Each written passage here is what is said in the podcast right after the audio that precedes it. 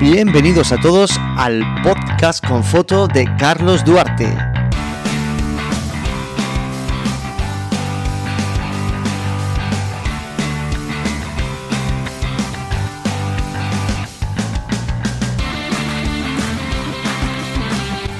Pues segundo podcast de esta primera temporada, segundo episodio. Eh, para los que os habéis perdido el primero, eh, os cuento un poco la temática.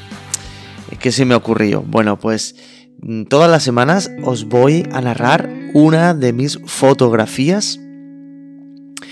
Em, y vosotros, vuestra misión es tener que imaginarosla. Imaginaros ese momento, cómo lo sentí, cómo lo viví, cómo llegué a ese momento fotográfico.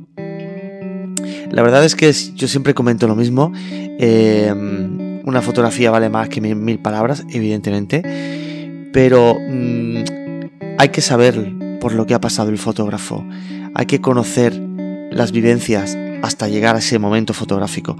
Creo que es muy importante eh, transmitirlo y sobre todo es muy importante porque da más valor a esa fotografía, ¿no? Si se sabe, eh, pues por todo lo que ha pasado el fotógrafo. Y justo esa es la idea, ¿no? Eh, que poco a poco os imaginéis ese momento fotográfico, cómo yo lo viví, cómo lo sentí. Pero el juego está en lo siguiente. Yo no os voy a enseñar la fotografía. No, no, no, no. Eh, cada semana vais a tener eh, un enlace eh, con mi web donde al cliquear os va a llevar directamente a la fotografía que os he narrado. Ahí está la gracia. Quiero mm, que veáis las diferencias, ¿no? Cómo os habéis imaginado la foto y al final cómo es la foto en realidad, cómo ha quedado plasmada en papel, ¿vale? Y eh, como premio, pues eh, al final de cada narrativa eh, os voy a, regalar, voy a compartir con vosotros un muy muy humilde consejo. Un consejo fotográfico. Bueno, pues me desnudo y me pongo en situación, me arranco la piel y empezamos. Hoy os voy a contar una fotografía que se llama mm, Tormenta en Poblado Herbore. Para mí todas mis fotos son especiales, pero este fue un momento muy muy intenso que viví. Vamos allá. Estaba terminando mi primer viaje, sería pues eh, el décimo día que estaba en el Valle Homo, en Etiopía, eh, me había quedado flipado, Con todo, con todo lo que supone estar en un lugar que parece que has aterrizado, pues, eh, hace 3.000 años, Y eh, el último sitio donde, bueno, pues mi guía Teche me iba a llevar para hacer fotografía, un lugar que tenía súper estudiado, era un pequeño poblado donde vivía la, primera etnia que te encuentras cuando, cuando entras al Valle que son que es la etnia de los Herbore. Bueno, pues llegamos a este poblado, eh, casi que no me bajé del coche cuando vi la cantidad de gente, la cantidad, la comitiva tan increíble que venía a recibirme. La verdad es que me dio hasta miedo.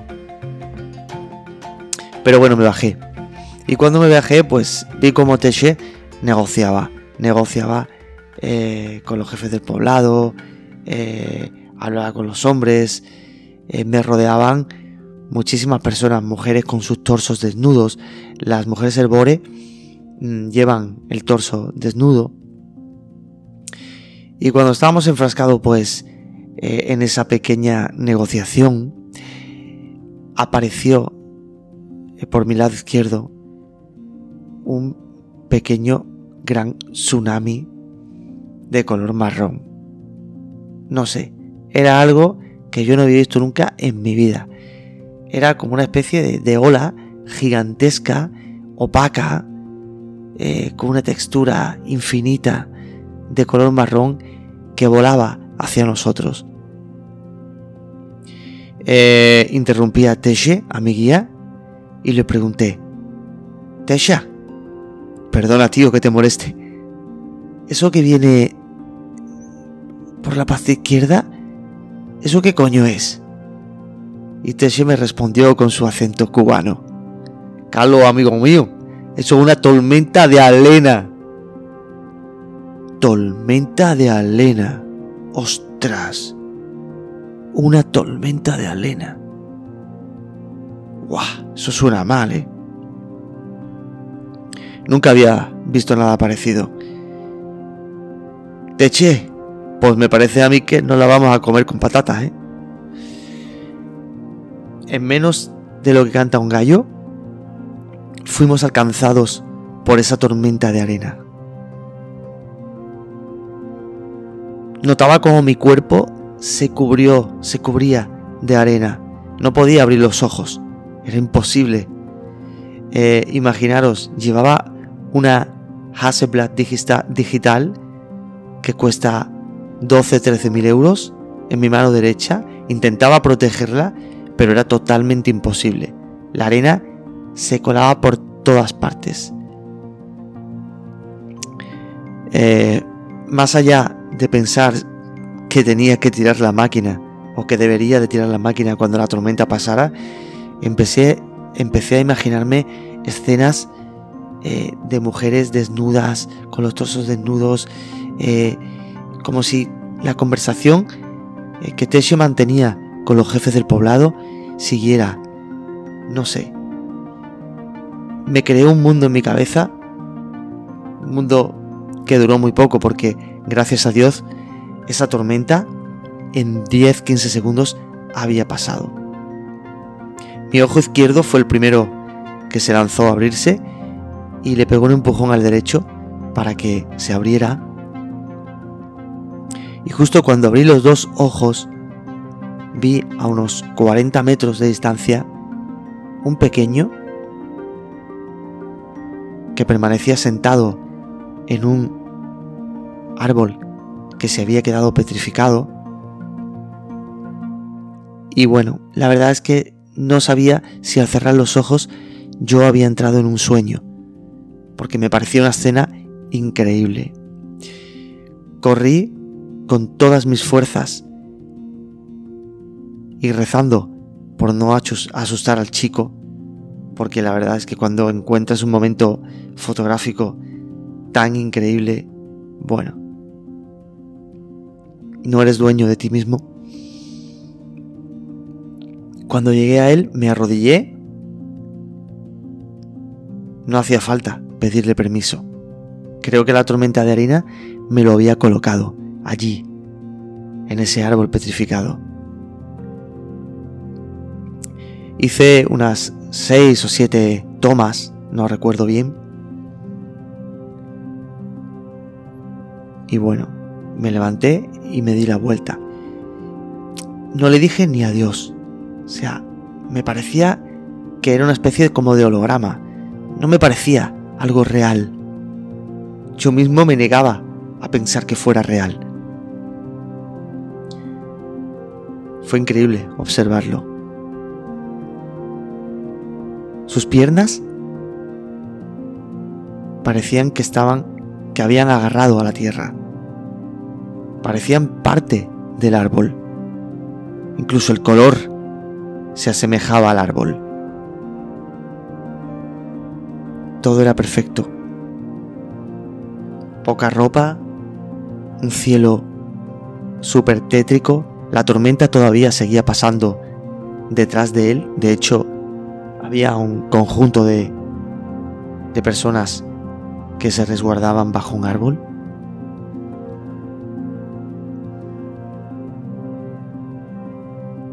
Me pareció una escena única. Veinte minutos más tarde empezó a llover. Empezó a llover muchísimo. Bueno, para mí, yo que destacaría de, de Tormenta en Poblado del Boré bueno, el, tipo fotográfico, el consejo fotográfico que me gustaría daros hoy es muy sencillo. A mí me apasiona el color. No quiero decir que el blanco y negro eh, no me emocione, por supuesto que sí. Pero el color está unido a, a sentimientos. Ya de por sí cada color muestra un sentimiento. El rojo la pasión, el azul el relax, etc. Siempre en mis fotografías que hago en color intento que lleven pocos colores. ¿Por qué el blanco y negro es tan potente? ¿Por qué el blanco y negro transmite tanto? Pues que pues porque es muy fácil de digerir por nuestro cerebro. El cerebro nuestro cerebro no se hace un lío con una ensalada de colores. Tiene un tono negro, un tono gris y un tono blanco. Si es verdad que hay muchísimas clases, muchísimas tonalidades dentro de los grises. Los grises son muy ricos, pero nunca transmite un negro, un blanco o un gris la pasión y los mensajes que pueden transmitir de por sí, independientemente de la fotografía que se haga, que pueden transmitir un color. Yo intento utilizar esa fórmula, esa fórmula eh, que hace que el blanco y negro sea tan sencillo de leer, intento llevarla a cabo con el color. Por eso eh, siempre procuro de introducir tres, cuatro colores, no más. Y esta fotografía eh, pienso que es un ejemplo de por qué me gusta tanto el color y de por qué me gusta construir fotografías en color que sean de fácil lectura. Bueno, este es el consejo de hoy. Me gustaría que hicierais más color. Eh, no estoy diciendo que no hagáis blanco y negro, pero esto es un debate que llevo años, ¿no? En este debate. O sea, siempre tenemos una fotografía en color que no termina de funcionar y le hacemos una edición chula en blanco y negro o la pasamos a blanco y negro, eh, la verdad es que nos sorprende. Y eso es simplemente pues por esa razón, porque el blanco y negro se lee de una forma muy fácil. Yo os animo a que hagáis más color. El color es pura emoción. Además, es muy divertido eh, ir encontrando colores de la misma gama, eh, ir diseñando la fotografía en base a los colores que os estáis encontrando. Creo que es súper divertido. Y después a la hora de la edición, de la edición fotográfica, también es muy divertido editar en color. Ya otro día me gustaría eh, contaros un truco, un truco que, que no solo lo utilizo yo para color, que lo utiliza pues un fotógrafo muy muy muy muy importante a nivel mundial que todos conocéis por un retrato a una chica afgana. Y este señor eh, empezó haciendo blanco y negro. Eh, pero Steve McCurry, digo su nombre, eh, consigue transmitir con el color algo que evidentemente con el blanco y negro no puede conseguir.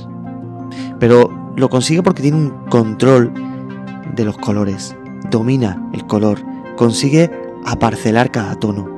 Y si os fijáis, si os fijáis en su obra, no introduce más de 3, 4, 5 colores como mucho en cada una de sus fotografías. Si tenéis alguna duda, si me queréis preguntar algo, pues bueno, para eso está este podcast. Eh, espero que os haya servido el consejo y nos vemos la próxima semana con otra historia y con otro consejo fotográfico. Y quizás en el tercer programa o en el cuarto programa tengamos una invitada muy especial después de la historia fotográfica. Un abrazo a todos, feliz año y nos vemos el próximo año.